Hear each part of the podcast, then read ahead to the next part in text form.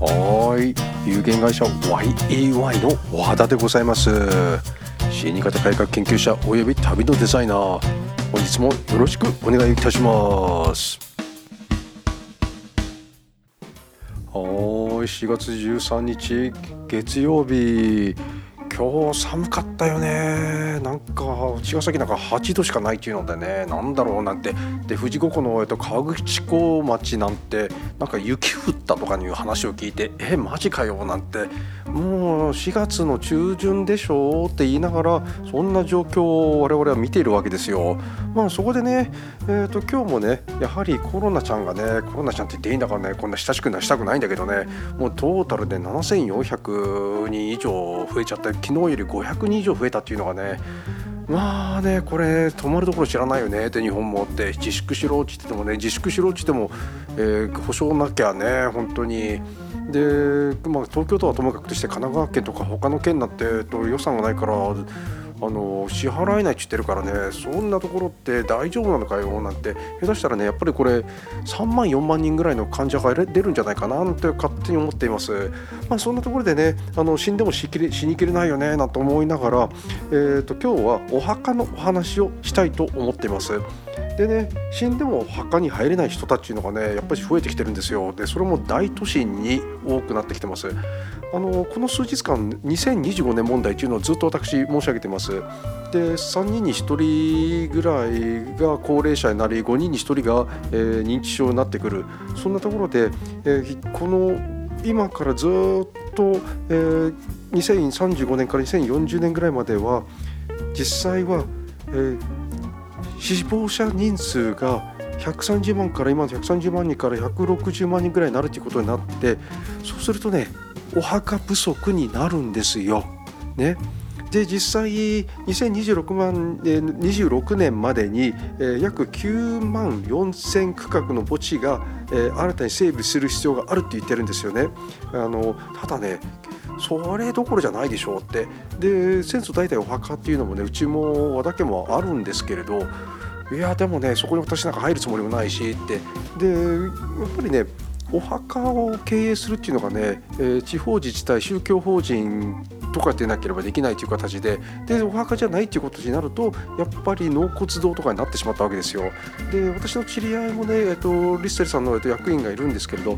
まあねやはりあの都会だからいいんですよこれまだ。都会だからって。でこれが田舎に行きますとお墓というのが、えー、改装って言ってねもうお墓をやめて、えー、返上しようという動きが結構出てるんですよ。この動きはねもう全国的に広がってます。なぜかと言いますと昔ね、えーと、バブルの時にワケーション気分で、えー、お墓参りに、え地方に買った方々結構いらっしゃってこれがね負の資産になってるわけですよ。今もう経済悪くなってで家族全員でお墓参りなんか行くことはないでしょうし、まあ、幸いね私は、えー、藤沢のオーバーレインのところに、えーとまあ、あのじい様とかのお墓があって私は、えー、ボンクレボンクレ正月、えーと、あとお彼岸には必ず行ってるんですけれどまあね、あの誰も見ないところで行っていくっていうのが私の流儀であって、まあ、そんなところでお墓のお墓が足らないという時代になってきてるんですよ。で改装っていうのが、えー、面倒な手続きが必要になるっていうのだが、えー、その点では、えー、まあいろいろと説明しなきゃいけないよねってで中にはねお寺で改装するっていうとあの離檀料とかいろいろと捉えるところもあるわけですよね。これがまたでかいというのも、えー、皆さん方、えー、まあだまあ、皆様方申し上げてるんですよだからなおさら公益のお寺とお墓を探すかもしくは、えーと、納骨堂ロッカー式の、えーおお墓というかね納骨堂を探している人たちが大勢いらっしゃるわけですよ。でで私なんかもちょっと住職といろんな住職の話をしてて、ね、東京都内なんかでも潰れるようちってお墓があるから潰れるよっていうところもあるわけですよ。まあねお墓の管理っていうのは大変であってねだからこそあの改装地でお墓を離れる時離檀料って結構もういただかなければやっていけないというでお墓そのものの墓石のあの負の資産になっちゃってるわけですよ。でそんなのがあるからなおさらお墓をどうするかって。で今やってるっていうのがねお墓では樹木葬って言ってね昔はね木を植えてたり木の下に埋めてたりするんですけど今はもうね、えーと、納骨おあの木の下に納骨塔があるみたいな感じででそれで永代供養として形で、えー、順番通り、えー、下から一番最初のやつを一番最初に先に出して、えー、納骨堂というか分煙仏に入れるとかそういうふうにやってるみたいなんですよね。だからお墓そのものをどうするかっていうのともう一つはね日本人っていうのはね、えー、古くからお参りするお墓参り墓というんですけれどね。それともう一つは埋める墓。骨を埋める墓。埋め墓というのがあってね。これの2つっていうのが、えー、分けるという風習もあったわけですよ。で参り墓の一つの一番有名なのが多分例えば御巣鷹山ですよね。あそこは慰霊碑なんですよ。で慰霊碑を参り墓っていう形にして、えーと、お骨がもう見つからなかった人たちのそこがあの心の墓になるわけであって。でそういうふうにやっていくというで、ね、私の知り合いもね、えーまあ、あの散骨業者いるし、えー、ハウスボートさんね、えー、そういうところで、えー、東京湾で、えー、座標を決めてそこに、えー、お墓をお骨を巻くという形ででそういうこともやってる方もいらっしゃいます。やはりねそういう新しい取り組みでお墓を管理しなくてもいいような形をやっていくという、えー、まあ、負の資産にならないというためにでもう一つ言っておくとねお墓ってね相続放棄できないからね、まあ、そんなところでちょっと今日は駆け足でこっちのお話も終わらせていただきます。ありがとうございます。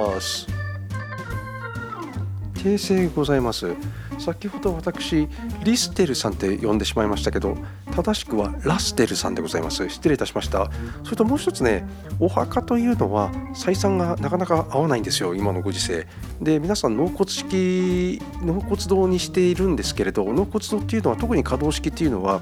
えー、最初の初期投資が結構あるんですよね。でそういうのはねやはり、えー、人が入れない限りはね採算取れないということでございます。やはりねお墓の経営は難しいっていうんですよ。特に納骨堂は資本投資が結構必要であったり生まれなかったらうまくいかないしで横浜市が買い取った元ドリームランドのところですよね。あれが都市部において最後の公営大規模大規模霊園ということになってるんですよね。まあこれはね全部埋まってしまったという話なんですけれどやはり、えー、公益公営じゃないとできないっていうのがあるんじゃないかなって今日もご清聴ありがとうございました。